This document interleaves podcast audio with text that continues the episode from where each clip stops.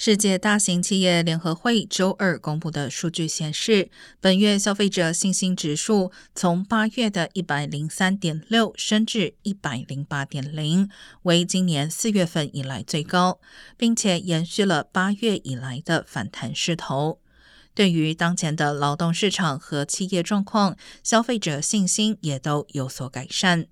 消费者信心指数此前在五至七月间持续下降，并于七月达到今年最低点。世界大型企业联合会表示，消费者信心强劲可能会支撑消费者支出。